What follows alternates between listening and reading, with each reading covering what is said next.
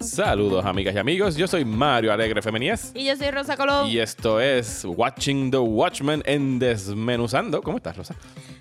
Bien. Qué Aquí, bueno. Bailando Careless Whisper. ¿Y Que- tú? Claro, ya la tengo, tengo todas las versiones habidas y por haber de Careless Whisper. Tengo una acústica, tengo la original de Wham, tengo una cantada por una mujer que no busqué quién la cantó en el episodio de ayer, pero sí, ayer el episodio de casualidad no se llamó Careless Whisper. sí, porque no podían, porque no podían.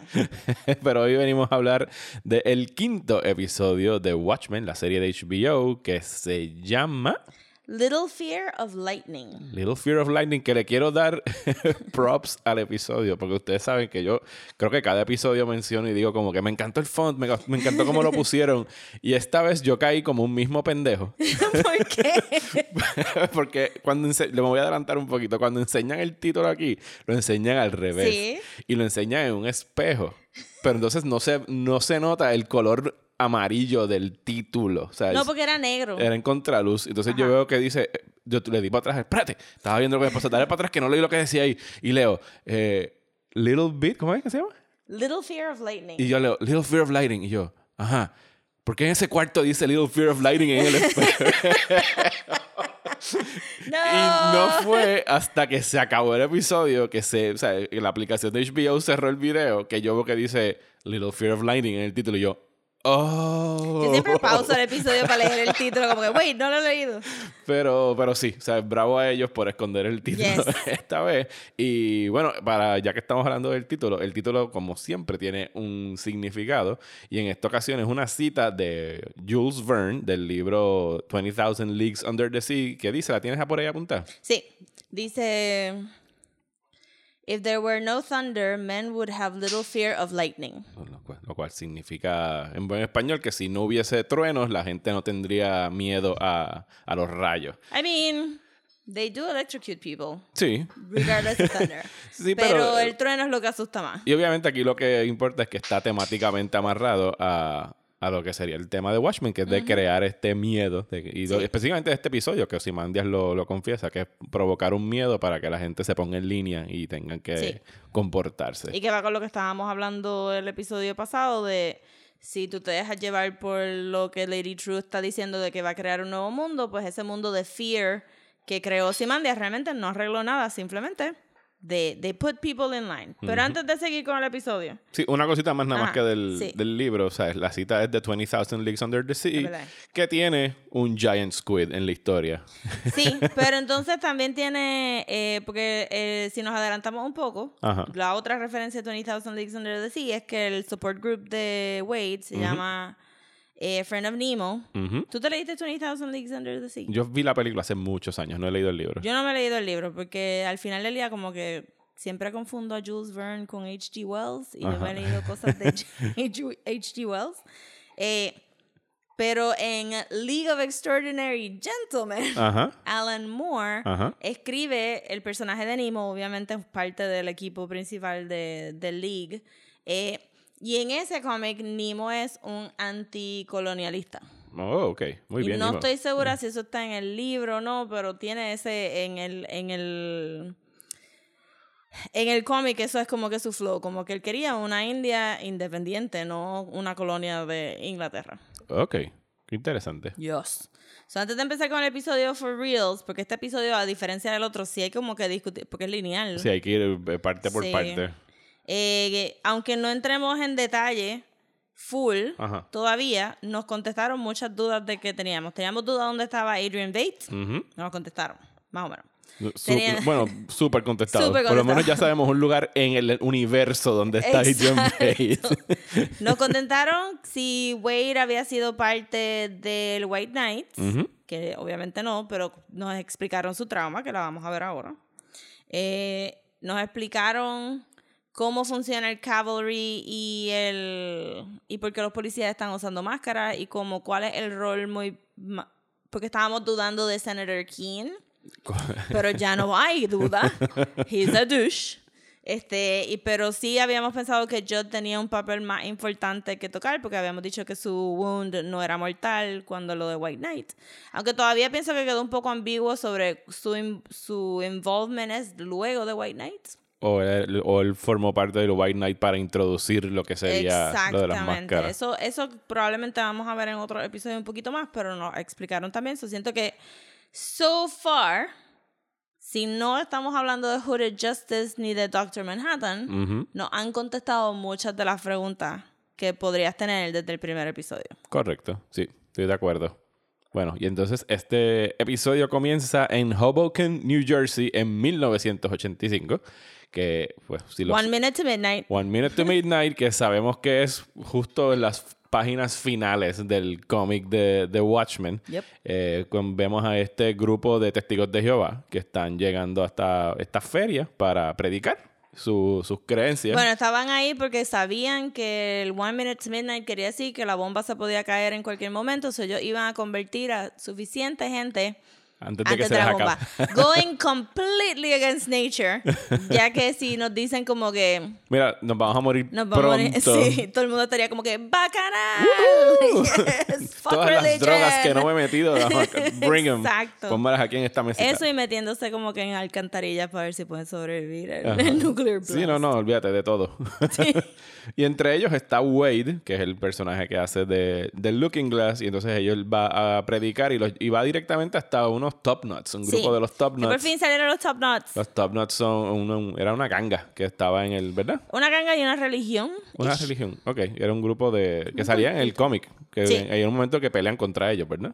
Eh, hay un momento que pelean Night Owl 2 y Silk Spectre 2 pelean contra ellos, pero ellos también, o, no ellos específicamente, pero una ganga de Top Nuts son los que matan a Night Owl 1 en la casa y ellos están constantemente como que in the background eh, creo que también hubo como que otro throwback al cómic porque cuando él está caminando hay una pareja grajeándose o besándose. Ah, no puedes decir grajeándose. grajeándose en una esquina y en el cómic habían hecho un graffiti de dos personas besándose porque en el cómic ponen mucho graffiti de shadows porque eso es lo que se va a quedar cuando cae la bomba nuclear. Pues pensé como que estaba medio, yeah, people kiss in the street, pero estamos hablando de Watchmen, so sentí que era como que, ah, es verdad, sí, un little throwback a ese graffiti. Ese, lo viste la primera vez o la segunda vez que lo viste?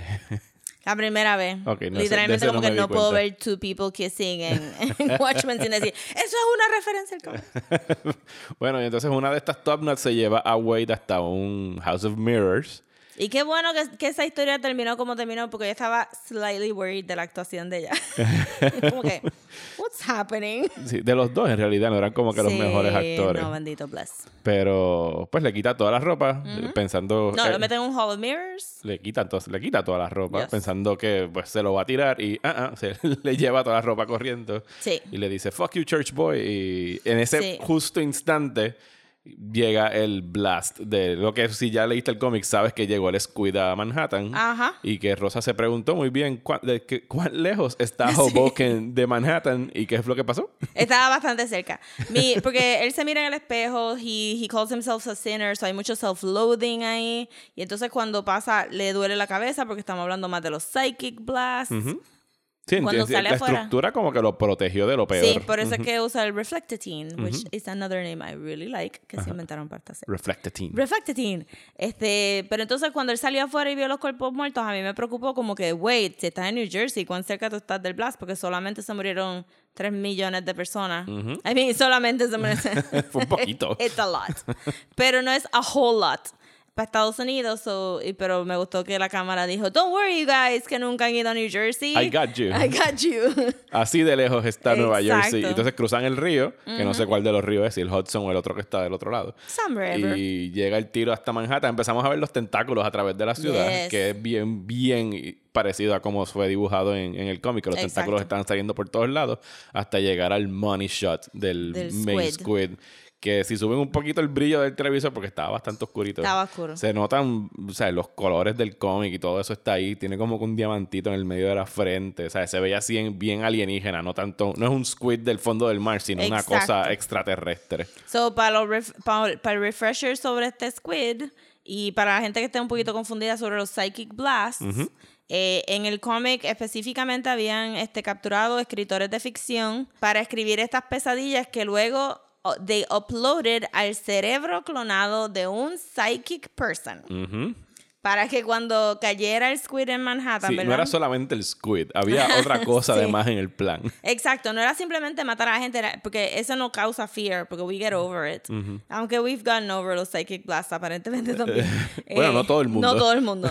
Pero el punto era como que, que en el resto del mundo se sintió este psychic reverberation y pues tú- o tú estabas cerca y lo sentiste bien fuerte o tú estabas bien lejos y vas a tener nightmares de estas cosas eventualmente, pero obviamente Wade estaba bien cerca. So, recibió, recibió el Psychic Blast, que me gustó mucho cómo lo interpretaron y me gustó que tampoco lo sobreexplicaron. No, era, se quedaba bastante. estas personas están teniendo pues imágenes implantadas en, en el cerebro. Yes. Y imágenes implantadas en el cerebro es un tema que vamos a ver en el episodio. Yes, yes, muy, muy cierto. Entonces volvemos otra vez al presente y tenemos un focus group donde están unos, creo que es lo que están vendiendo, ah, es viajes a Nueva York, están tratando de llevar una campaña de publicidad para que la gente se mude otra vez a Nueva York. Sí. Y tenemos ahí un cambio de Michael Imperioli de The Sopranos, eh, y que no es, el, no es el único cambio de, los de, de otra serie de HBO, tenemos después más adelante a, a la que hizo de Trixie en Deadwood. Pero ella tiene actually como que un paid, Sí, sí. ella tuvo más líneas, no era como que necesitamos que salgas aquí para vender Nueva York. Que yo me pregunto, a raíz de que en esta, en esta, en este episodio te dicen cuán, o sea, cuánto cambió el mundo en términos de pop culture. Yo quiero, o sea, Los Sopranos obviamente nunca pasó. O sea, que a lo mejor ese sí es Michael Imperioli. y, y lo que He's just a random lo que- citizen. no, y lo que consigues es pues gigs así en anuncios bueno, de publicidad. true, o sea, true. Michael Imperioli en esta realidad nunca consiguió Los Sopranos. Entonces tú lo ves haciendo, pues, eh, ¿cómo se dice? Public service announcements y cosas así Estaría para campañas cool. de publicidad. Porque sí, porque fue como que, ah, that guy. Ajá. No, no lo identificaron. Hubiese estado súper cool que lo identificaran como Ah, Michael, Michael Imperioli. Imperioli. Pero yo, dentro de mi interpretación, ese es Michael Imperioli y no consiguió nunca Los Sopranos y a eso Nice. se limitó su carrera. Eso está bueno. Eh, porque más adelante escucharemos de otra carrera de otro director que sufrió un, Sí. un cambio Bueno, bastante radical. Sí, pero se lo gustó. Temáticamente. Tenía, se ganó Oscar. Sí, un chorro de Oscar. Pero yo quiero importante. ver Pale Horse. Sí, bueno, vamos a ver si se tiran por lo menos un animated storyboard o algo. Estaría interesante. Alguien tiene que sacar un cómic por lo menos de Pale Sí, Horse. algo, algo, por favor. Anyway, eh, estamos en el precinct de... En, En el present. En el, en el precinct. present. Estamos en el present, en el El precinct, precinct, en el precinto de la policía de... ¿En qué pueblo Ay, qué estamos? en Tulsa. Sí. Eh, y está Lori, que es la que está calling the shots ahora Trayendo mismo por fin un poquito de common sense. Sí, es como que, gente, ¿por qué no hemos buscado esa iglesia? Sí. Es bastante distintiva. Yes. Ah, Nada más hay 5.000 iglesias aquí en Oklahoma. Sí. Búsquenlas todas. Sentí como que, ah, so Tulsa es igual que Puerto Rico. sí, que huele a mil iglesias. huele a mí la iglesia. Ok. O sea, caminas, cruzas una calle, una iglesia, y cruzas otra calle, una iglesia. Sí. Y entonces estamos en el precinto, están teniendo conversaciones los, los detectives, está Looking Glass hablando con Panda, y entonces todavía se, o sea, nos están recordando, y yo creo que eso fue importante, lo de la lechuga. Porque, Sí. Porque lo de, o sea, el tipo de la camioneta que mató al policía en el primer episodio, todavía no ha habido ningún arresto.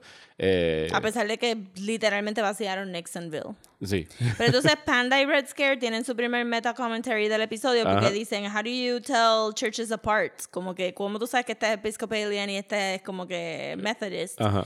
Y eso es la pregunta que se hace eh, Lori cuando llega, do you, can you tell the difference between a police officer and a vigilante? Ajá. I can't. So hay mucho de, de esa idea de como que hay muchas cosas que son lo mismo. Sí, y, o que para las personas que están afuera son exactamente lo mismo. o sea, Exacto. sobre todo si no lo conocen. So, ¿cómo tú sabes la diferencia entre el 7th Cavalry y la policía? Mm, No necesariamente la hay. Exactamente. o posiblemente los policías sean miembros del 7th Cavalry. Exacto, que va súper bien con la idea de que, bueno, no, con el fact de que muchos policías son white supremacists o tienen problemas como que con siendo un chin muy fa- fascist. Y que muchos de los mundo. fundadores del que sería el, el equivalente del 7th Cavalry, que es el KKK, el Ku Klux Klan, sí se componía de muchos policías. Exacto. y sí, estaba 100% compuesto de hombres bien blancos y Exactamente. racistas. So, ahí está nuestro primer, nuestro primer flow de- del episodio. Entonces Lori llama a Mirror Guy, que mucho le gusta joderlo. muchacho, qué- a mí me encanta esta actriz, este papel. Ella, Sí, yo le, ha quedado bien. Si van a hacer un spin-off, yo quiero un Law and Order MCU de Lori resolviendo llegando a, pres- a precintos de la policía y diciendo ustedes están comiendo mucha mierda, así se hace esto. Next week viaja Sí. a otro precinto y los pone en orden. Porque Angela le pregunta a Looking Glass sobre las píldoras y entonces Lori le dice, oh, I bugged your cactus. Como Ajá. que I'm Se lo dice a FBI. Mirror, no se lo dice a- sí, a no, Angela. jamás y nunca se lo I'm voy a decir a FBI, we Angela. bug shit. We bug shit, whatever. Eso es lo que hacemos. y le da como que un mini background de Looking Glass. entonces. Sí, le dice cuándo fue que se unió a, a la policía, que ella le dice que fue después de, de White, del White Knight.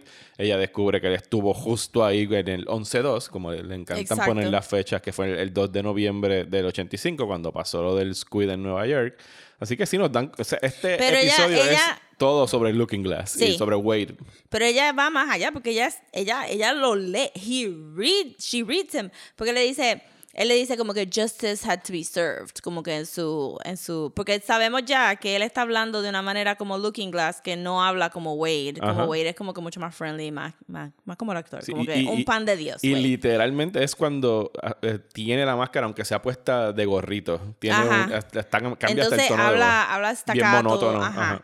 Entonces Lori le dice, él dice como que justice had to be served. Y ella, hmm, justice had to be served. ¿O es que te gusta usar Reflectatine porque todavía estás freaked out sobre los sobre los ataques psíquicos de los squids? So Lori en dos segundos sabe cuál es el flow de Looking Glass. Porque he is very anxious about it y está usando Reflectatine para eso mismo. So, su máscara no es porque se ve cool y no es un homenaje a, a, a Rorschach. Su máscara es literalmente I'm really freaked out sobre lo que yo pasé en el 85 y no lo quiero pasar. Y todo el mundo, como que, bueno, me- la ex esposa también se lo menciona, pero Lori inmediatamente. Y por eso es que se lo tripea. I love Lori. No, y hay que... El punto es que I love Lori. Y yo sé que lo- el episodio es completamente de él, pero Tim Blake Nelson en este episodio, o sea, él es un actor, de verdad que es tremendo actor. o sea, Yo pensé que estaban haciendo un poquito, porque yo te mencioné anoche que yo sentí que, que el episodio fue un ching más cartoony que los otros ¿En qué episodios. sentido? Habían unos shots de él Ajá. que eran como, como si fuera un poquito más westerny, como Ajá. que había un shot en el, en el focus group cuando él se enfoca en la muchacha, en la muchacha rubia que vamos a, que de, Dead- de Deadwood. Ajá. Y él como que hace un turn de la cabeza así, como que con un poquito más de flair, como Ajá. que cuando dice la última palabra, como que I'll take you to the end of the tunnel y qué sé yo. Y pensé que lo estaban tratando de build up como que este héroe medio westerny, medio como que los musical cues, como que están romantizando esta historia un chin más que la historia de que las historias que hemos visto so far. Ok, ok. That, so that was that was what I felt. Ayer yo vi una discusión por la noche en, en mi Twitter de alguien diciendo que la máscara de él con- tiene que ser. Tendría que buscar, me encantaría buscar cómo lo hacen. Pero que debe ser algo, una máscara verde tipo green sí, screen. Es green screen. Sí, porque imagínate Si tú. no, se estarían las cámaras y las luces reflejándose de ahí. Sí, sí, sí. Pero el efecto queda cabrón. Bueno, pero exacto, porque no es que simplemente le están cubriendo la cabeza con CG, sino que si al él poder físicamente Tú- mover su tú máscara. Tienes que animar y- todo eso. Exacto. O sea, que en realidad está muy, muy bien hecho. Sí. No, los special effects aquí están buenísimos. Y entonces llegamos a la escena donde yo pensé que le iba a decir a Rosa, te lo dije, Sí. que Wade era gay. Y entonces está Pero- viendo gay porn, pero no, resulta que está viendo regular sex position en HBO Sí. en la serie So, de Para Minutemen. contextualizar. So, después de la discusión con Lori, o la conversación con Lori, él se va para la casa y lo vemos a él. Tiene una casa, como dijimos en el episodio pasado, como que middle class American. Ya yo estaba como que, Wade's not gonna be gay. Porque tiene la foto de la ex esposa al lado de la, Ajá. de la de esto. Y es como que. mm. Y entonces tenemos aquí como que el flow de, pues sí, este es el flow Rorschach, porque for some strange reason él decide comer baked beans straight out of the can. Sí, pero yo creo que eso es más un homenaje del, Sí. de la serie que otra cosa, porque ya tenemos una excusa de por qué hay gente que me dice, es como Rorschach, nunca se quita la máscara. Y yo, no, no se la quita por, porque la está usando de protección. Exactamente. La diferencia aquí es que obviamente Rorschach, que es- su personalidad era Rorschach, Ajá. no era este Kovacs. Eh, aquí pues lo está haciendo a propósito para protegerse. Lo de los baked beans, pues mira, te doy que baked beans no necesariamente saben bien caliente. Ajá. You wanna kind of eat them cold porque son sweets. Pero me parece como que, my dude, use a plate. Es como que... no quiere fregar, Rosa. Aparentemente. Lo único que pude llegar fue que como es medio doomsday prepper, que esté pensando como que... Todo es enlatado y tiene que aprender que no a comer quiera así. usar microondas porque lo... lo Los waves, tú dices, las no, ondas. sí, los waves y el- los, los teleporters o los, los other dimensions también usan micro, some sort of wave, I don't know, que sea un poquito más anti-science que Ajá. los otros. Y pero tam- Antitecnología Pero también. coño, como que I got stove. No, y pienso que se está preparando para cuando tenga que vivir allá abajo encerrado, pues eat out of the Sí, can. exacto, también, también. So que fue bien Doomsday Prepper de él, pero también fue un homenaje a Rorschach. Y entonces está viendo el Entonces- video de los Minutemen. Está viendo el show de los El Minutemen. show de los Minutemen, que obviamente lo dan en HBO. en lo Sí. que sea el HBO del y futuro. entonces sí, yo creo que tiene 100% razón de que se están full tripeando a, a Game of Thrones con la escena de explicit sex y, Exposition. y exposition. Que es conocido como sex position, que es como que estas dos personas van a meter mano y adelantar la trama a la misma vez. Sí. Que quien se está tirando aquí en el Hooded Justice con está Dollar Bill. con Dollar Bill. Dollar Bill. Teniendo una escena de sexo ahí intensa. Y él se queda como que medio. Que lo encontré funny también porque si me recuerdo bien, Dollar Bill se murió porque la capa de él se quedó estancada en la puerta del banco and they shot him in the head. Ella lo dijo, no capes. Exacto. Lo dijo Edna Mode. Exactamente. Eh, pero entonces sí, pues, pe- pensé como que por tres segundos pensé que estaba viendo gay porn también. Y no. Y no, no lo era. Y pues Wade definitivamente straight. Todavía no estoy full preparada para hablar sobre mi mini rant de que no hay queerness en Te Watchmen. quedan tres episodios todavía. Falta, falta par. No creo que, a menos que el último episodio sea And I'm gay, you guys. Se tienen el J.K. Rowling. Bien brutal. No, Eh, no, no, no. J.K. Rowling va a salir al final de los créditos y va a decirnos todos los personajes que eran gay. Bien brutal. Sorry, eso fue, eso, eso no fue Akira. Aquí eso está haciendo escándalo. yo. estate quieta. Eso fui yo. Ese- Eh, pero sí, estoy ya sintiendo saben que como según que... el drinking game de Desmond Sound tienen que darse un shot ahora mismo. Sí. Siento que sí, que Watchmen está siendo a little bit too straight. Eh, pero, pero fine. Maybe, ahora mis hopes es que maybe Lady True sea gay o que, no sé, alguien pase por la parte de atrás con un little rainbow flag y diga, hey, we're here. Ya, ya veremos, ya veremos. Ya Quedan tres veremos. episodios. Pero entonces en la trama del episodio lo próximo que ocurre es que suenan sus alarmas del bunker que él tiene, que lo que, pero no es un, es un drill. no Es un drill, después te das cuenta que es un drill. sí. es, es el que todos los, parece que hace un drill diario para lo que serían Parece que es multidiario. Entiendo, me-. ¿Te entendiste lo mismo que yo? Cada vez que hay un, un squid fall, hay un, encierra. hay un psychic blast, me imagino, le llegan al- No, algún yo creo que tipo él de tiene imágenes el miedo de que haya un psychic blast. a raíz del squid fall. Ajá. Ok, ok. Porque Sí. 30 segundos de. O sea, la lluvia se acabó bien rápido. Y Angela y Topher no reaccionaron como que algo, sintieron algo. Ujú. Y no es necesario porque ya ese initial, initial psychic blast duró tanto que realmente tú lo que estás reforzando es físicamente que, hey, no te olvides que habían squids. No, y que según descubrimos más adelante, o sea, ¿te acuerdas que habíamos dicho en el primer episodio quién está mandando Sí, los eso es otra de squids? las preguntas que Fue contestaron. como que, pues ya no es Osimandia, posiblemente es el mismo gobierno Eh, yo estadounidense. entendí que fue el que el, el que está sí. mandando We los- have to talk about that because um, sí. Shush. El mismo gobierno todavía está continuando con los squids para mantener al bajo público. las instrucciones Ajá. de Adrian, pero es el gobierno. Es el gobierno, Sí, sí, sí, sí. porque Adrian, pues, pues, es un pendejo. We gotta talk about it. Oye, ya vamos a llegar ahí, vamos a llegar ahí.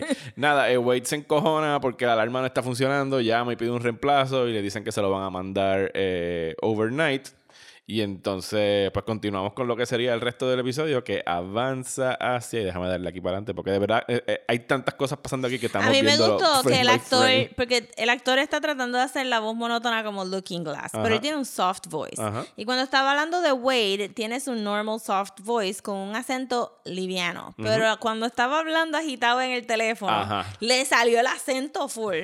Sí. Eh, porque también él está un poquito mezclado con Texas, porque él dijo que nació en el borde de Oklahoma y Texas, so su acento es como que bien particular y ninguno de los otros personajes lo tienen. Y entonces, sí, entonces la próxima escena es cuando vamos a la clínica de reproducción de mascotas. Que te- Sí, what the hell, espérate, porque tenía un buen pun. Se llama Forever Pets. Ajá. Y de este.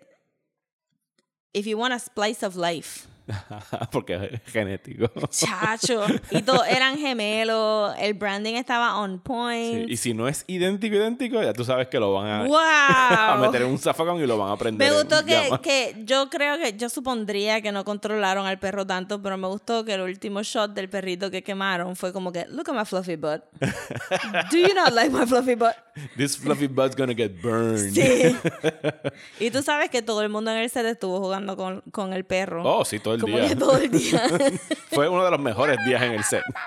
¿Verdad, Akira? Se está fastidiando aquí al lado hablando de perros. Era está hyper hoy. Eh, bueno, y entonces llegamos a la clínica veterinaria que está la ex de Wade que le explica qué es lo que son las pastillas y le dicen que son nostalgia. En ese momento no te explican qué rayos es No, nostalgia. y, pero- yo, y mi conexión fue como que nostalgia, el perfume de Bates, que Sí. así se llama el perfume en el cómic. I mean, it it's a bit on the nose name para la droga. Chacho. Pero I understand, I understand. Pero por lo visto no es droga, droga, es algo... No, es es- un, es un método de tú poder transferir tus memorias a O sea, es form. bien específico, no es que Sí. tú vas a la farmacia y pides nostalgia, es que esas parece Pero que todo que ser el mundo reaccionó al nombre, eso era como que bastante common. Sí, parece- eh, más adelante vamos a descubrir que son literalmente las- los recuerdos de la persona que tenía el frasco, que en este caso es Will Reeves, Ajá. el abuelo Que- de, de Angela. Exactamente. En- Eh, pero entonces quiero recalcar, pues, obviamente que eh, aparentemente Wade podríamos decir que a pesar de que trabaja en mercadeo y en focus groups, eh, tiene un background de, de policing, porque si no, no hubiera sido detective, Ujú. eh, y que estaba casado con una mujer profesional. Que estuvieron juntos siete años, que le dio seven years of bad luck por los espejos rotos, eh, pero que él todavía tiene un trauma de, de, de commitment y intimacy. Que, Porque pues, a raíz de lo que sucedió en de lo- Hoboken, de- que probablemente fue su primera experiencia sexual, que no llegó a ser ni siquiera sexual, pero Bueno, sí fue un poquito sexual y después tuvo el Psychic Blast, él todavía como que, a pesar de que está haciendo groups para, para como que, un poquito de group therapy, no ha ido a full therapy. no, y que si, y si su cerebro se creó una conexión entre el trauma del Psychic Blast y el que eso hubiese sido su primera experiencia sexual, se jodió el sexo por el resto de su vida. O, o digo, porque él, él reaccionó, ¿verdad? Como que él todavía está un poquito shy about that. Ajá. Pero entonces me gustó también que la ex esposa le dijo como que I see the hat is back. So maybe hubo un momento que él estaba un poco más estable y se ha desestabilizado eh, por, lo del, por lo de la muerte de Judd y por el Squidfall reciente que hubo. Bueno, y entonces de ahí pasamos al, al group therapy, que es los que se reúnen. Ah, para- paréntesis, porque aparent- aparentemente he's a bit of a ladies man. Eh, porque ella le la ex le dijo, you have so many women de mejor calibre, but you always go for the bad girls. Y yo como que. "Mm, ese acento funciona entonces.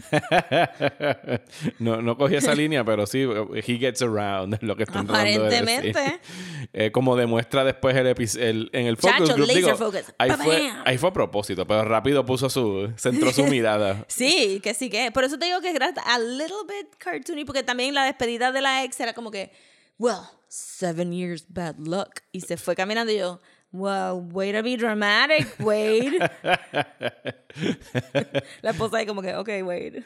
Entonces llegamos a, a lo, no es el focus group, es el support group, que están, es que hubo un focus group a principio del Mira, episodio. pa- paréntesis a toda la gente que me ha dicho que yo que hemos dicho los nombres mal, que hemos cambiado. Y yo escuché el otro episodio de Watchmen y yo le dije a Lady True Lady Bian como cinco veces.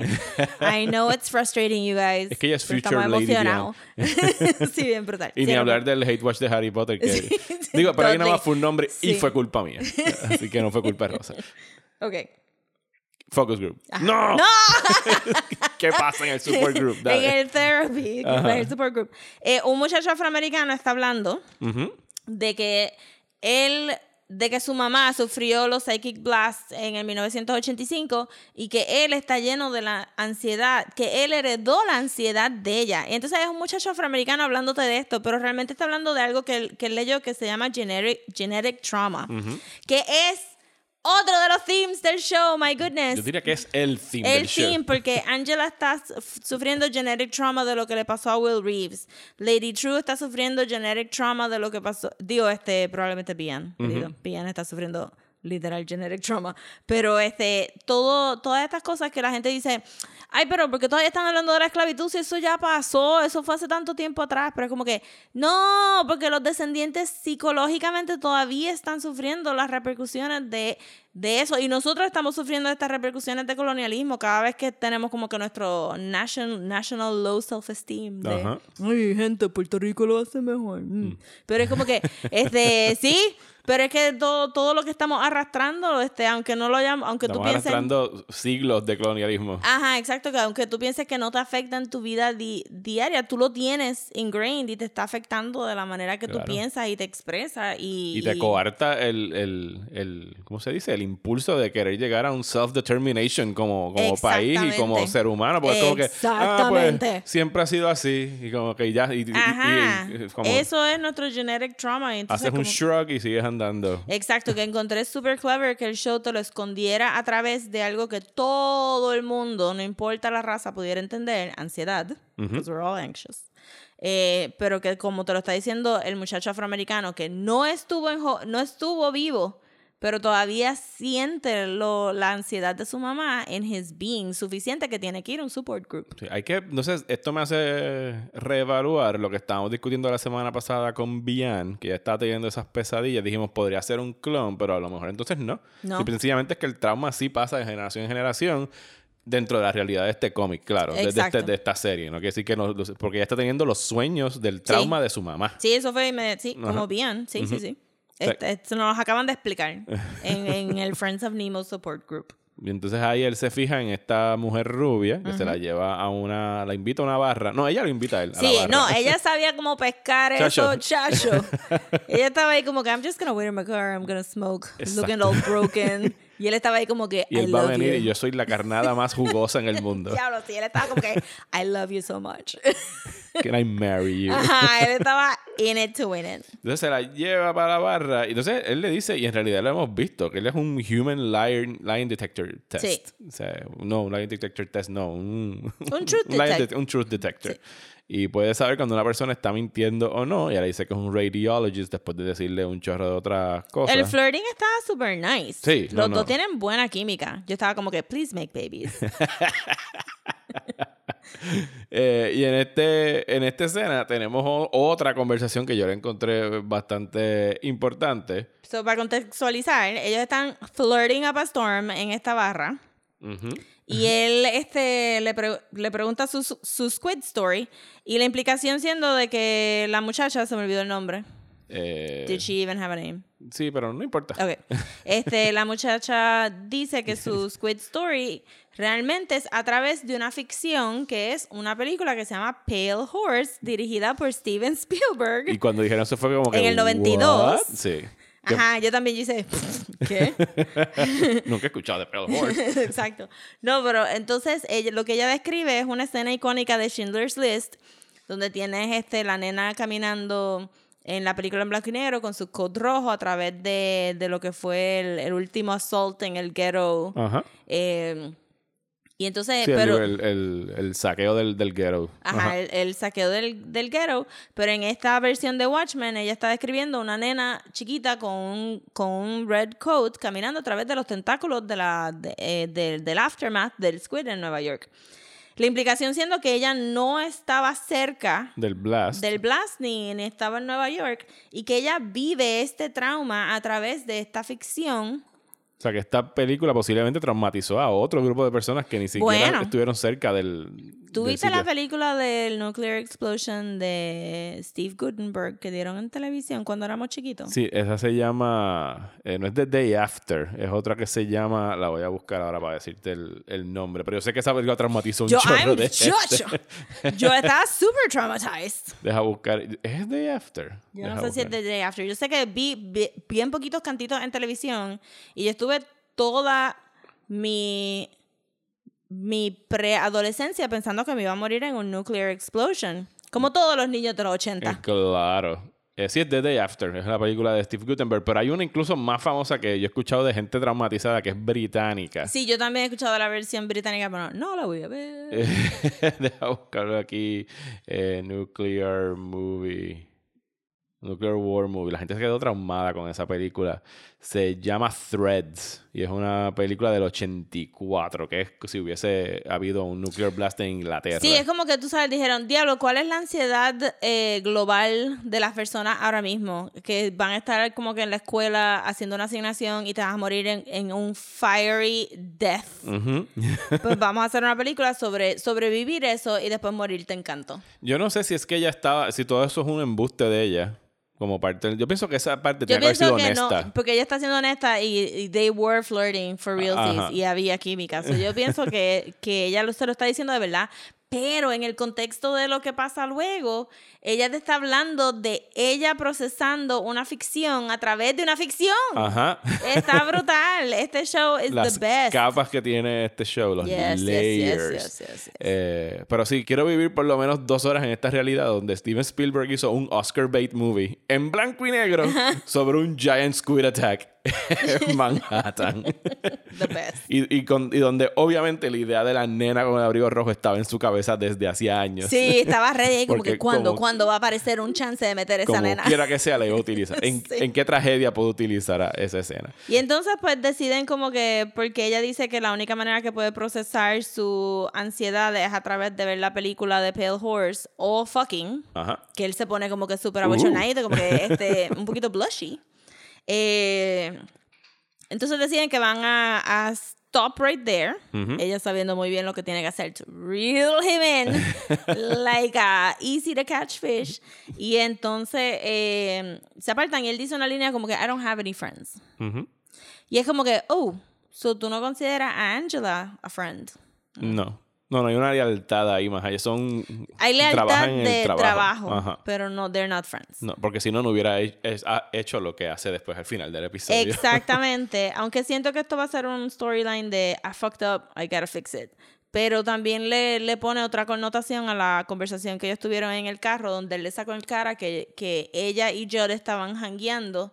Y ahora uno piensa como que, wow, ¿por qué no lo invitaste? Es como que, pues yo sé por qué no vas a invitar a Red Scare. Ajá. Because he's, Nadie quiere ese he's tipo. an asshole.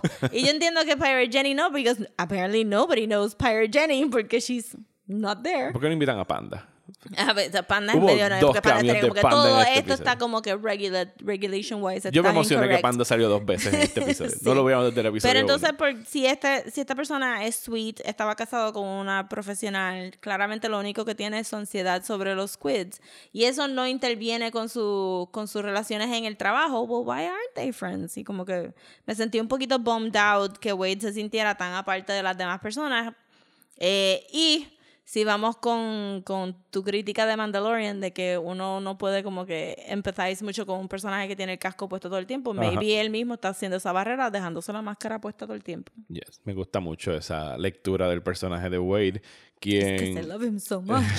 acto seguido eh, sigue a, a esta mujer hasta los headquarters donde se están pero escondiendo. paréntesis, porque ah, hubo otro flirty eh, bien chévere, ¿Cuál? porque ella dice, yo me voy porque me vienen a buscar, y él dice como que, "Ah, I don't have any friends, y se quedan así todos solos. Te digo, este, este show estaba como que dramatic. Ajá. Y entonces él sale y ella está fumando y él hace como que un little como que, "Ah, of course you're there waiting for me. Ajá. Que ella estaba como que, this actor deserves awards. Tú sabes, como que, oh my God, he's so cute. Y entonces él menciona que ella está fumando non-GMO tobacco. Ok. Que aparentemente no es, un, no es un thing que existe en este universo, porque en el cómic ellos estaban fumando unas bolitas de tabaco que tú tenías que tener una pipa específica que no hemos visto aquí porque I'm assuming que ya está frowned upon que tú estés fumando porque él le dice como que you're gonna get cancer. Se lo Ajá. dice bonito y flirty, pero Ajá. dice you're gonna get cancer. este Sí, que Pero- habla del azúcar también. El azúcar también. que no- va no con el con el va con el personaje de ella que ya no esté usando las las cosas futurísticas. Ella tiene un actual for real for real sees old fashioned cigarette. Y entonces él llega, la persigue, se da cuenta de que cae un pedazo de lechuga de la camioneta. Sí. Que, está- que después tú lo piensas, es como que estaba tan estratégicamente yes, well, planeado. does. I mean, nosotros como- tiramos el canto de lechuga para que tú vienes Sí. a perseguirnos. Y llega hasta donde se están escondiendo, que es donde está la, la iglesia del Seventh Cavalry. Que era un estudio, como Que- con un set. Que vemos por primera vez este símbolo que yo lo, lo vi y para mí me pareció el Eye of Sauron. Tú lo Sí. describiste como algo de Batman. Eh, a mí me recordó a Brother Eye de los cómics de OMAC y que luego se se lo atribuyen a Batman, especialmente después de Final Crisis. Eh, yo sé que Damon Lindelof lee cómics. Ajá, obvio. Eh, sí. Por lo menos leyó Watchmen. Sí. Pero sabemos que incluso él no ha escrito cómics. Sí, lo ha escrito. Pero los de televisión a veces empiezan a escribir cómics y no los terminan because they have to go right. Ajá. Eh, pero sí, me recordó a Brother Eye, que si me recuerdo bien, y sorry, no pude chequear el Wikipedia de, de Brother Eye, so grítenle a sus este, devices. Es un satélite que velaba a la gente. Eh, y entonces OMAC trabajaba con Brother Eye y después Batman usa ese satélite para surveillance. So es como que este literal Big Brother is watching you. Que yo pensé que también iba con el tema. And we do see a satellite later on in the episode. So, I don't know where this is going, pero para mí me conectó con Brother Eye. Que es una creación de Jack Kirby originalmente, tengo que decir, porque OMAC y todas estas cosas super cool son creaciones de Jack Kirby. Bueno, sí, pero para los efectos de tanto la serie como el cómic, esto es un símbolo que jamás habíamos visto en. Watchmen y que no, ex- no explican en este episodio. Sí vimos que sale en los previews de la semana que viene, eh, pero a ver qué espera una semana para ver qué rayos es lo que se traen entre manos. Oh Entonces, God, so long. Wade encuentra la iglesia, que es un montaje dentro de esta fábrica o este sitio. No es un, es un abandoned shopping mall, él dice. Y paréntesis para las personas que no lo vieron, Wade no tiene su máscara puesta, está full on, his face exposed, pero hay espejos por todos lados. Ajá. y tiene la gorrita puesta que sí tiene reflector, ¿cómo se llama? Reflecting. Reflecting. Reflecting. Best name. Vemos la, el- obviamente el Seventh Cavalry. Yo no me había dado cuenta en, en el video original, pero tie- son leales a la bandera original de Estados Unidos sin Vietnam, obviamente. Sí. El que tiene el circulito Sí, el ahora con todas las Which I estrellas. like that design. No, es No como- me gusta el círculo dentro de un rectángulo, es crazy. Pero, pero posiblemente eso sería la realidad. Y de momento del techo sale, Una bola de baloncesto. oh my gosh, y tiene un blue flash con que nos recuerda a Doctor teleport. Manhattan. Ajá. Y pues él se friquea porque imagínate, eso posiblemente él no había visto eso en 30 años, algo siendo teleporteado de esa manera. Y salen los miembros del Seventh Cavalry y ellos están haciendo este, estas pruebas con la bola de baloncesto y un teleporter, que él dice exactamente el modelo de tel- del Que es teleporter. el mismo, mo- el mismo modelo de teleporter que estaban usando los científicos en el Institute for Spatial Studies, que estaba justo al lado del newsstand en la novela original eh, y que siempre estaba en el background y que después se convierte en un nuclear fall shelter. que es el, el X-294, creo que él le dice Sí, así específicamente cuál es el que-. Y hay una voz muy familiar que empieza a hablarle con una máscara del Seventh Cavalry. Digo, pero atrapan. Ella le dice como que, wait, come on. I was diciendo- totally flirting with you, Ajá. but I was also deceiving you para que vinieras para acá.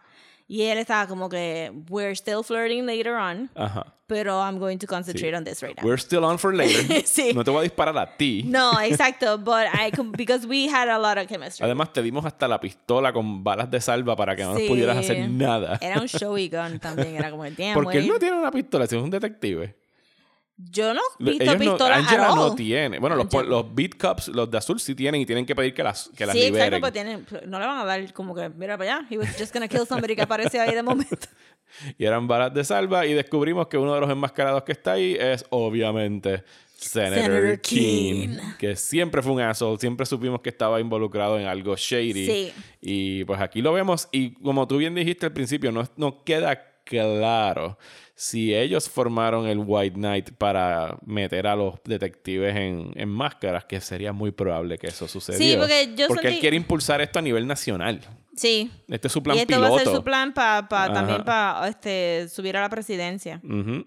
So, lo que, lo que atrapan a Wade. Y cuando tú empiezas a subir a la presidencia con un plan para militarizar y esconder a la policía, tú sabes que el fascismo está a la vuelta de la esquina. como que, oh my goodness, Senator King, este, wow, mi para. Eh, no, pero entonces se llevan a Wade a un cuarto que se parece mucho al cuarto de Ozymandias con todos los screens, que son un poquito unnecessary para lo que le van a enseñar, pero it's fine, it's fine. de- it's eh, sí, eh, yo a Este- mitad del discurso de Ozymandias fue como que, ¿quién? Ellos elaboraron todos estos multitelevisores nada más que para este Uno asume, uno asume que fue para ver como que dónde está cayendo la bola de baloncesto. So deben ser security cameras. Ok, pero sí. también yo pienso como que pudiste desenchufarlo y ponerlo en un solo screen. But it's fine, it's fine. I get it. It's dramatic. Claro, no, no, Entonces- no, no, hay que hacer lo que se vea cool y So, se vio muy exacto, cool. lo, lo atrapan y entonces el, este Wade está super freaked out de, de los teleports eh, y hay una bola de baloncesto para, para subir la ansiedad de la escena y una bola de baloncesto como que siempre apareciendo en, en cualquier momento.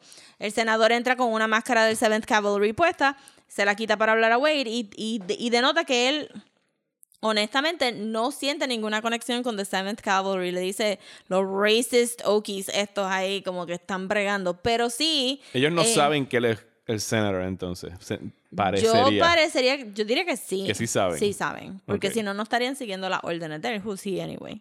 eh, sí saben que es el senador. Probablemente piensan que, que él es anti-Redfordations y anti todo lo Redford. eso van a votar por eso él. van a votar por él y también. Pero obviamente.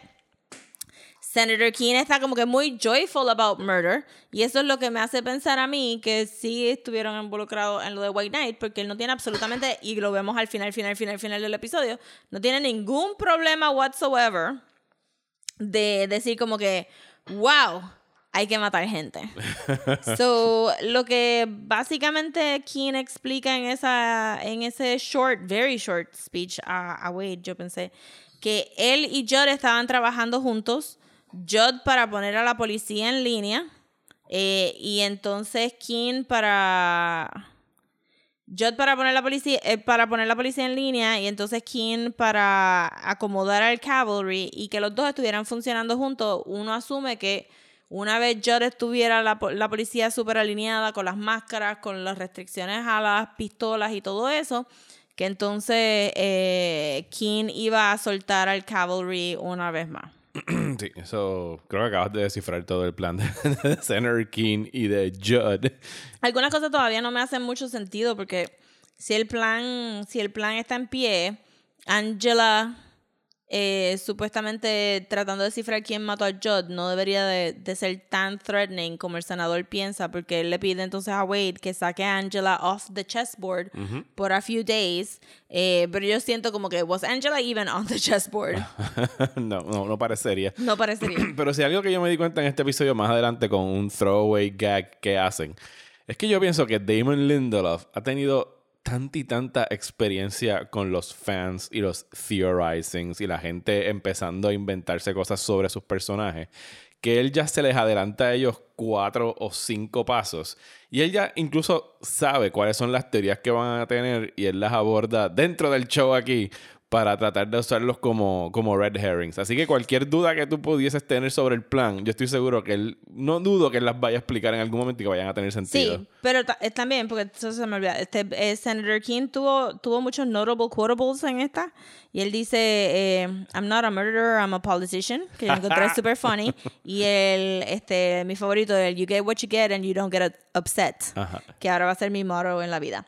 Y entonces, eh, él dice que necesita que saquen a Angela for a few days, so todavía, so, la implicación Segui- seguimos con el countdown de los días. tres días, que ahora serían dos. Exactamente, y si el seventh Dijimos ca- episodio 7, ¿verdad? Que sería lo que el, el timer. Eh, sí, exacto. Sí, episodio porque 7 u son 8. nueve a menos, episodios. A menos que sea el pues. cliffhanger del episodio 7 y en el 8 vaya a pasar lo que vaya a Sí, suceder. probablemente. Está bien open. Eh, pero si The Seventh Cavalry tienen un teleporter como, los, como el del Institute, en episodios pasados, no me recuerdo ahora mismo en cuál específicamente, sí escuchamos que las noticias dijeron que había un rumor que los, que los Russians tenían un teleporter. So, podríamos decir ya oficialmente que los teleporters se convirtieron en el nuevo Cold War Race. De, ah, espérate, tú tienes un teleporter, Yo yo, tengo quiero un un te- teleporter. teleporter. Eh, entonces, eh, en el big reveal de esta conversación, este, el senador, which I, I- si es verdad, I cannot even believe eh, el nivel de moronidad del gobierno de Estados Unidos. Eh, porque, ¿En serio porque no tú, porque puede? tú le vas a enseñar es un senador. It's insane. Eso como que debería ser high level classified shit. So, yo no le estoy creyendo mucho al senador que él- la historia que le está contando. Yo pienso que él la tiene que haber sacado, él la tiene que haber sacado de otra manera, no es que se la busque, no es que como tú entras al gobierno y te dicen, pues esto es lo que tienes que Sí, saber. es como lo que la gente dice, como que, bueno, te conviertes en un senador y te encierran en un cuarto y te dicen que hay aliens en Area 51. Sí, porque Es esa que- persona va a dejar de ser, de ser senador en algún momento. No. So, todo esto suena super shady. La cosa es que Senator King le dice a Wade que cuando él lo pusieron en una de las uno de las este, los grupos que, que, que meten a los senadores, tú puedes estar judiciary, tú puedes estar bla bla bla, pues en el grupo donde está él lo encerraron en un cuarto y le enseñaron este video de Adrian Bates himself 30 años atrás. 30 años atrás diciéndole a President Redford que él había hecho el hoax del squid. Que yo eh, pienso que es posiblemente la decisión más estúpida. Pero está tan on point. Sí, por, por el. El ¿cómo se-. ¿Cómo se dice? Because he's, he's all about the Greek. Eh, el hubris en español sería el. Es arrogancia. La palabra es arrogancia. Sí, pero es arrogancia que desafía a los dioses. como Manhattan. Porque es una palabra de la, de, de, de como que la tragedias arrogancia. griegas, como Ujú. que la tragedia griega, cuando, la- cuando viene Hera y dice como que mi hija es más bella, no, ¿quién fue la que dijo? And- Andrómeda o algo así, como mi hija es más bella que era herself, yeah, well, you're just waiting for the gods to take you down. Entonces, este, pues, aquí es lo mismo, como Es, que- sí, es arrogancia de parte de él, de que yo estoy tan trepado que yo soy intocable, así que puedo decirte mi verdad. Yes. Es arrogancia. Es pero se la dice de una manera que está recorded for posterity. Mistake. en, un, en un disquito. Eh, o, o que eso fue lo que puse, que exacto. Mistake. Mistake all around. Entonces, pues, pues tú asumes que entonces Senator King saca esta información, se le enseña a Judd, entonces planean lo del White Knight, planean lo de Seventh, eh, recoger el Seventh Cavalry, enseñarle estas cosas, y de momento hace todo sentido de que estos idiotas piensen que todo el, el journal de Rorschach es 100% true, porque Rorschach sí en el journal estuvo hablando todo el tiempo de Adrian Veidt y sospechando de Adrian Veidt, y de momento viene Adrian Veidt himself A decir, a confirmártelo. a confirmar todo y es como que Jesus Christ la cosa es que it's kind of like you you fucked up Ajá. Es un video fucked up, grabado en el Bates. 85. Y él sabía justo cuándo Redford iba a no ser ganador. eh, exacto sí sí sí sí sí, sí. Pasó siete años después que vino que él, él se lo está dedicando a él cuando él toma posesión en el 92. just dumb all around just dumb all around pues esto obviamente trastorna a Wade eh, Porque su, su- la realidad de su mundo acaba de ser completamente destruida. Exacto. Y tenemos suerte que Wade no era un conspiracy theorist. O sea, Wade era de verdad una persona que pensó que esto pasó de verdad y él no tenía ninguna duda porque él estaba ahí. Pero el show literalmente lo que está diciendo es como que imagínate todos esos 9-11 conspiracy guys que, ten- que tuvieran evidencia actual, no como que crappy YouTube videos, sino evidencia actual de que, de que fue montado por un ente que, que, que no eran los terroristas. Y el paralelismo con el 9-11 es súper on mean, 11-2. point. Porque ahora no solo le dicen 11-2, sino que pues toda la sociedad estadounidense, específicamente, obviamente hay gente que de verdad sufrió eh, pérdidas grandísimas y es un trauma que debe haber afectado a millones de personas esos ataques. Pero si hay un paralelismo en la manera como lo están presentando aquí, el Squid versus 9-11, en que colectivamente hubiese sido, fue algo, el 9-11, que movilizó mucha gente a radicalizarse en contra, pues, de, la, ¿cómo se dice? La xenofobia, contra todo lo extranjero, porque nos están atacando. Toda la ciencia, Ajá. porque la ciencia fue lo que causó esto. Así que sí está bastante on point y que lo, lo mencionamos ayer en el chat y tú dijiste que a lo mejor no deberíamos decirlo. Sí, porque es que es medio weird decirlo en voz alta. Es touchy, es un tema sensitivo, pero que en una serie que está hablando constantemente de traumas y que ya se ha presentado pues el trauma de la raza negra con la esclavitud y los abusos y el racismo, la- la tra- la- el, el trauma de los vietnamitas con el colonialismo y la guerra y todo lo que pasó, y el equivalente al trauma blanco americano sí, es- bien es americano. Bien americano, bien específico de Estados Unidos, es los ataques del 11 de septiembre. Que y es- aquí hacen lo mismo, porque entonces, que dentro, y lo vamos a decir, y, y- y lo voy a decir yo porque Roda no quiere decirlo. Mi inter- o sea, yo lo veo de esta manera, dentro del grand scheme of things, ajá. en el 11 de septiembre sí fue una tragedia, fue horrible, fueron unos días que yo recuerdo que fueron de pánico para muchas personas alrededor del mundo.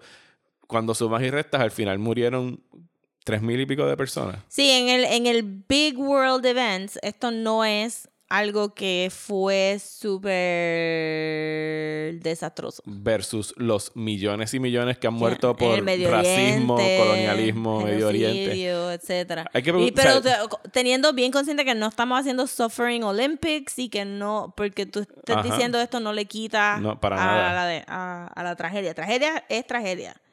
Pero sí, en el big scheme of things, en world history, pues la manera que, que Estados Unidos se ha aferrado a este evento de 9-11, pues, it's interesting. Porque en realidad traumas, o sea, la, la raza blanca, traumas como tal, fuera del holocausto para los judíos, que la mayoría eran Y- blancos, y- pero, los, pero siempre pero- los ponen aparte por ser judíos. Exacto, por- no son blancos, blancos, pues son Ah, judíos. digo, eso es dentro de... No vamos a ponernos a hablar sobre semánticas aquí, pero, de-. ¿sabes? pero siempre los ponen aparte por el antisemitismo y, y todo eso. Pero así, ¿sabes? White Anglo-Saxon trauma. Ajá.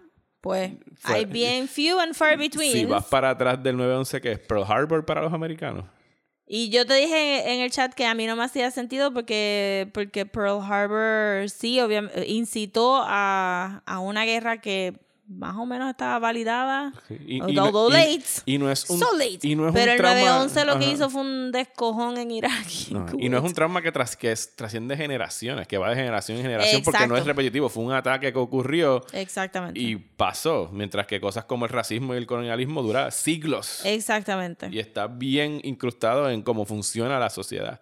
Lo esperemos que, yo lo hayamos que- explicado sí, bien. Yo exacto, entiendo como que, sí. please don't send us hate, hate mail. No estamos Pero- minimizando para nada No el estamos 911. Minimizando, pero yo diría como que si hay algo que sea generational trauma de 911 que se pueda poner como paralelo del generational trauma de la gente blanca en esta serie específicamente, es simplemente eh, la xenofobia, como tú muy bien dijiste, y esa idea de que eh, tenemos que estar en constante guerra con una parte del mundo porque tres personas de, de ese lado este, destruyeron dos edificios y todavía estamos peleando guerra en Afganistán y todavía estamos mandando a nuestros soldados para allá. Y es como que todo este meollo que se ha formado por, por ese evento. Sí. Que aquí se supone que pasara lo opuesto. No se supone que hubiera meollo después del Squid. Bueno, yo entiendo Pero que dentro de, Adrian- dentro de esta realidad el 911 no pasó. No, yo asumiría que no. No, no, no. O sea, los chain of events no llevan a No eso. llevan a eso. O sea, y no hay una guerra en el medio, no hay una guerra en el Medio Oriente porque todavía Rusia es nuestro enemigo. El squid sustituye a lo que hubiese sido el, el 9 El- exacto. Bueno, y entonces llegamos a otra. El, el- siempre tenemos que regresar a ver a Ozymandias, que está trabajando. eh, Sí, que fue la transición del video de Ozymandias porque él iba a hablar más, él iba a Ajá. explicarlo todo. Él iba a sentarse con su checklist. Jesus mira, aquí maté al comedian. Sí, bueno, pero antes este, hacemos lo de Bait y después hablamos del final, de- lo hacemos en orden. Sí, Sí, vamos a lo hacerlo en orden. Vamos a hacerlo, vamos a hacerlo. Tenemos a Bait, que sigue experimentando con su catapulta. Y esta vez. Claramente consiguió el Buffalo. Ajá. Está fácil. y esta vez él es el que se monta en la catapulta. Porque, y, y me encantó el reveal de lo que él lleva haciendo. Me imagino que cuatro años dijimos que él lleva Pero aquí, te recuerdas que te dijimos, no, que yo te dije, no pudo haber mandado al tipo por la catapulta porque el, el, el, el, el thing, los tubos de respirar no llegaban. Y aquí Ajá. dieron como tres shots para Ajá. que tuvieras todos los bollos de cable que Ajá. habían. Que es como que. Y él se monta en la catapulta, traspasa las nubes, Yes. que esos días preciosos soleados que siempre hay donde él está viviendo, y sale a la- al espacio. Al Que espacio sabíamos que full. estaba en el espacio. Sí. Lo estábamos Lo sospechando de ya desde Antártica hace era tiempo. simplemente como que. Ah, pues, Maybe está en. Antártica, pero no estaba en el espacio. Y cuando lo enseñan dónde está, que yo vi de fondo Pero un planeta. surprise, surprise. Yo vi un planeta rojizo en el fondo. yo también. Y yo dije de repente, ah, está en Phobos. Phobos es la, la, la luna de Marte. Pero no, cuando vi en el planeta que tenía pues todos los, Los swirls. los swirls de Júpiter, es como que anda, para el carajo está en Júpiter. Y Júpiter tiene como que huele a mil lunas. Y ahí es cuando Watchmen dice, hey, we got you. Eh, eh, Júpiter tiene un cojón de lunas. Tú me Sí. dijiste ayer que estaba en Juno. no, Juno es el satélite. Ah, perdón, el satélite, ok, disculpa. No, no sabemos en- específicamente en cuál luna de Júpiter es que está Ozymandias atrapado. Y no sabíamos lo que iba a hacer hasta que empezó a hacerlo. Y ahora Eh, vimos por qué, porque había mandado tantos clones para allá afuera, porque necesitaba. Cuerpos muertos para escribir un mensaje en la arena slash superficie de la Luna. luna. Ajá. De esta Eh, luna, no de la esta- luna. Exacto, de esta luna. Eh, que entonces me recordó a lo que pasó en el Black Freighter. Ujú. El Black Freighter, para la gente que no se ha leído Watchmen, es una historia dentro de Watchmen que es un cómic que un muchacho está leyendo al lado del newsstand que está al frente del Institute for Spatial Studies y es de este, de este personaje que se queda varado en una isla eh, y que entonces básicamente en el transcurso de escaparse de la isla cambia radicalmente su worldview. O sea, todo el mundo es un enemigo o todo el mundo es una víctima de sus enemigos. Y una de las maneras que él hace, se escapa, bueno, no, la manera que él se escapa, perdón, es cogiendo los cuerpos de sus compañeros en el barco, amarrándolos y creando un raft. Eh, y, y es bien disgusting. Ajá. Eh, y aquí, pues no fue disgusting por lo menos porque thank- thankfully estaban congelados por el vacío del espacio. Sí, but he did break them and they did show it and they really liked showing it. Ajá. Se gozaron ese, ese Sí, momento. porque al final del día tú pensabas, tú escribiste esas letras tan grandes, tú no tenías que romper los brazos a los cuerpos. Eh. you just went the extra mile. Él los odiaba, Rosa. Sí, él, él- o sea, él los mataba por joder todas I know, las es noches. como que y tú sabes que tiene el oxígeno limitado, but he's going the extra mile. El- So escribe un mensaje que, que- que que- dice Save me D. Lo que alcanzamos a ver es una D. D. Y lo escribe y lo escribe para que un satélite lo vea. Y pienso que es el Juno Satellite porque hice un quick Google search de satélites que están merodeando Júpiter y es el, el Juno Satellite. Sí, pero este satélite no está merodeando Júpiter, está merodeando esa luna. Tú no puedes poner a bueno, pero orbitar sabes el como que satélite. sí, hello Jupiter es bien grande. It's just in the general area. Sí, pero me voy a poner medio nerdy, estúpido de ciencia, y no es que yo sea como que un erudito en ciencia, pero, o sea, yo entiendo que el satélite tú lo pones a orbitar alrededor de Júpiter y está apuntando a Júpiter. No, no estaría orbitando, él no sabría por dónde va a pasar alrededor de su luna, al menos que no esté orbitando esa luna. Bueno, pero maybe está el, pero Por eso yo pienso que el satélite está puesto ahí para vigilarlo. Para mí no me hace sentido porque el satélite no, no se ve moderno. Chequeé, no tiene logo. Y nos han hecho, nos han hecho ver el logo de Lady True. Pero cuando mandaron el, satélite ese a Júpiter? ¿En qué No año? leí el Wikipedia. Ah, ok. I'm just saying que el único satélite que encontré que tenía nombre era el Juno Satellite. Este, y me haría sentido de que si, si a Adrian Veidt lo convencieron a venir aquí para hacer un experimento, porque él dijo que this was paradise and now I know that it's a prison, y él solamente lleva cuatro años que él sepa adentro de ese planeta, ¿verdad? Porque maybe la rotación y el tiempo corre diferente que el gobierno no sepa que eh, dónde está Adrian Veidt. Y en la Tierra la gente dijo que said he disappeared y que está declared dead oficialmente. Yo creo que en los Pity Files en algún sitio decían que la última vez que lo vieron públicamente fue 10 años atrás a la fecha del, de la serie. So, si el gobierno, si, si nos dejamos llevar, porque, porque en esta serie no puedes coger las cosas literal, cuando nos dijeron que Dan estaba en la cárcel, he is not actually in jail, pero Ajá. lo tienen trabajando como Doctor Manhattan trabajaba antes para el gobierno, which would explain por qué policía en Tulsa tienen el Night Owl Tech. Pero a, Lori le dijeron que podía sacar a su amigo Dan de su, a su Owl from the Cage. Sí, pero eso es un metaphor. Ajá. Su cage puede ser, obviamente Dan no le gusta el gobierno, Dan no le gustaría que sus cosas las estuviera usando el gobierno O sea, que para tú la guerra. piensas que todavía vamos a ver a Dan en esta serie. Yo pienso que sí.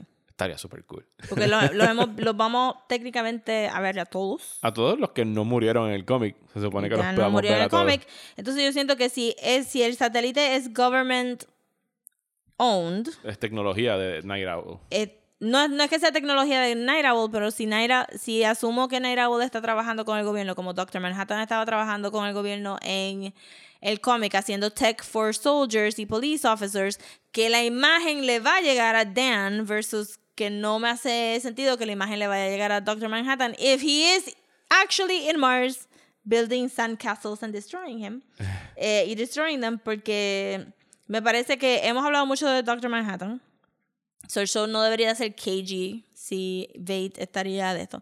Vade es super proud.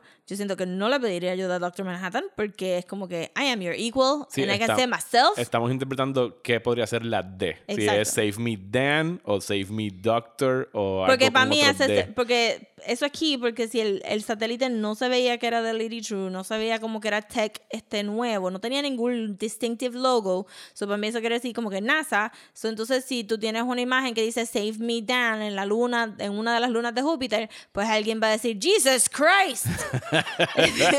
¿Qué carajo es? Busquen a Dan Dreiderberg y tráelo para acá. También siento que se tomaría menos cuerpos muertos escribir Dan que Doctor.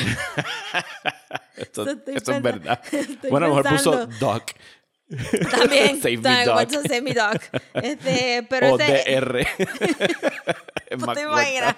Y todo el mundo, Save me, drr, save me Es que no me dieron los cuerpos para el puntito de Doctor. God damn it, los debí haber matado a todos. Pero esa es mi teoría. Mi teoría es que tú no mencionas gente que no va a salir. Mencionaron a Dan, mencionaron al Owl. El tech está ahí. Ujú. Y Dan no era una persona que iba a just hand over his stuff para que el gobierno lo hiciera. So siento que lo están obligando a generar tech para... eh, y a saber quién está haciendo estos portals, actually. Pero entonces, Pero- ¿quién encierra a Vate en esta luna en Júpiter?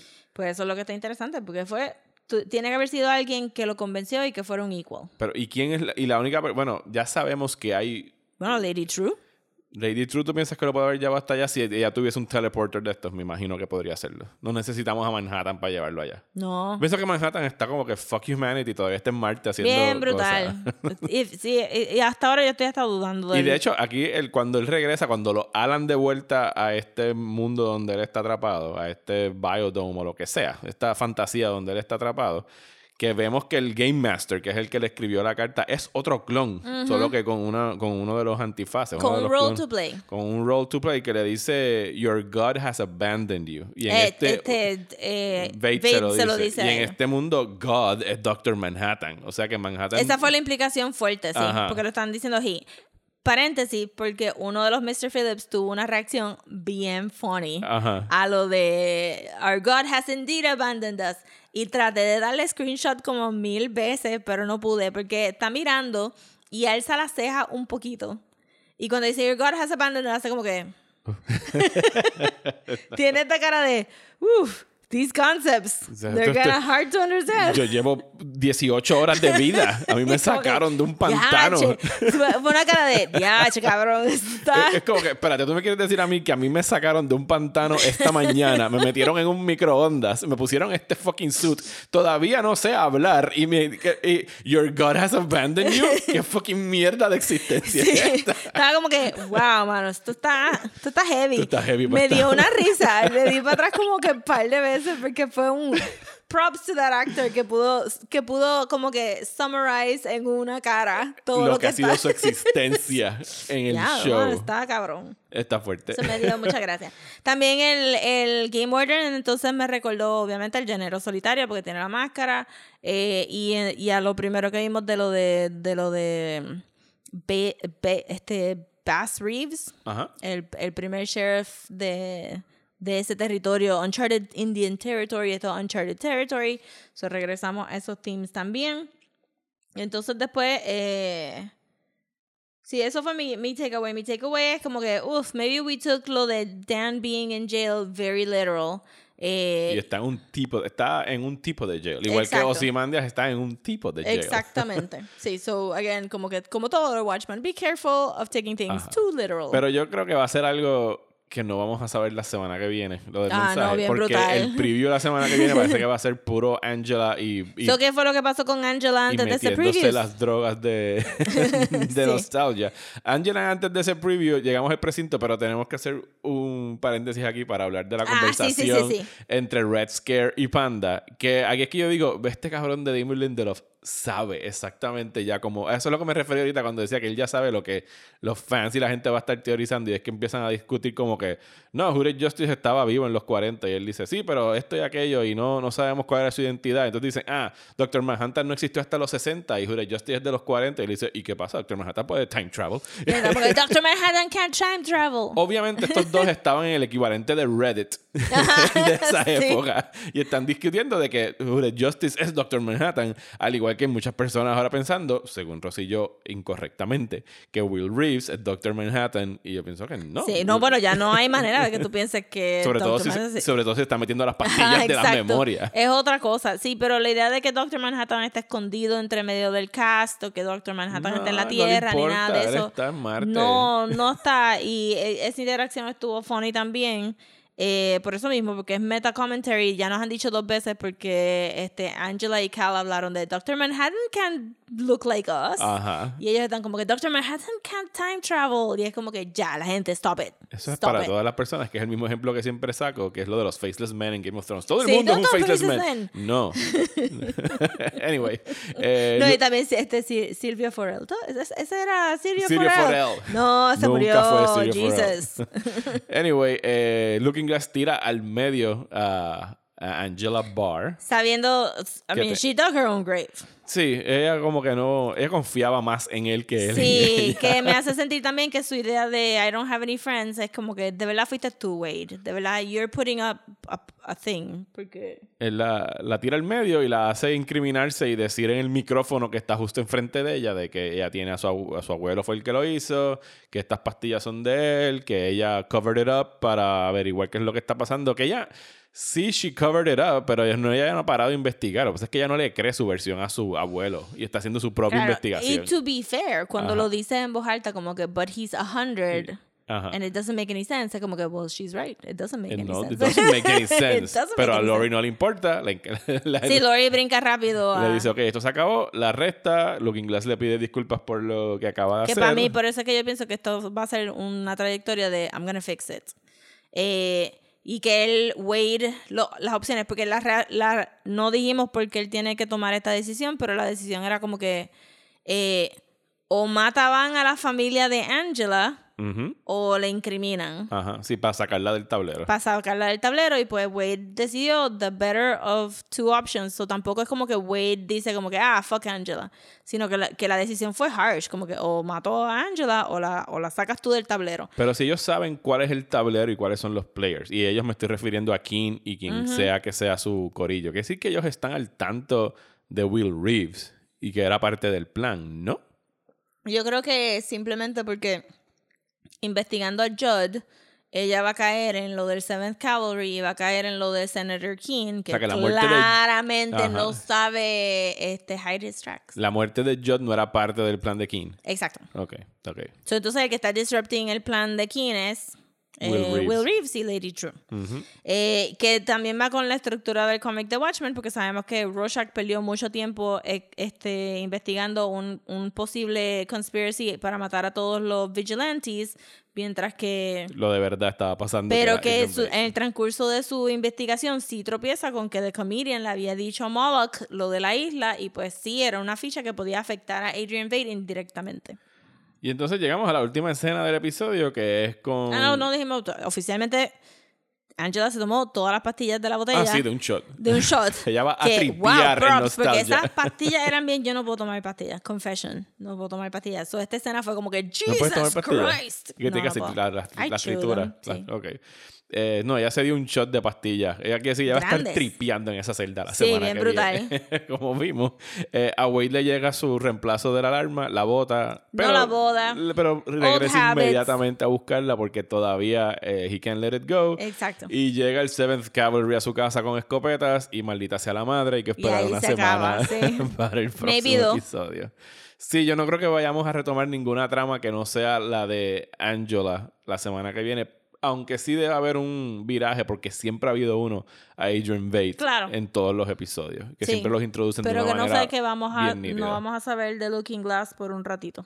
Sí, de hecho, y, y hasta ahora cada episodio ha sido un día. La semana que viene parece que Angela está tripeando toda la noche con las pastillas de nostalgia. Sí, pero también como lo de Angela y lo de Lori pasó a la misma vez, que podríamos tener como que otro episodio donde lo de Looking Glass se ve mientras Angela estaba pasando por Sure, esto, pues Looking Glass estaba pasando. Ajá. Y hasta aquí el episodio de. ¿Cómo se llama otra vez? Little Fear of Lightning. Little Fear of Lightning. El preview lo que enseña es a Angela en una celda apareciéndole visiones de Va a lo que vivir son la vida de. Will Reeves. La vida, sí, porque entonces ella se mete como que en el cuerpo de él y está haciendo de policía, de policía en los. los Sí, que yo supongo que 40. cuando, cuando Lori le dice it's bad that you take other people's nostalgia, porque entonces pierdes tu identidad. Me entusiasma el hecho de que yo sigo a dos personas en, en Twitter que han visto hasta los seis episodios de Watchmen, que fue lo que le dieron a la prensa. El 7, 8 y 9 no se lo han dado a nadie. Y yo pienso que no se lo van a dar porque, pues, spoilers.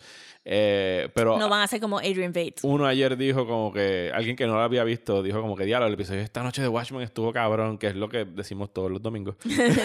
Por lo menos nosotros y yo, yo sé que mucha gente también.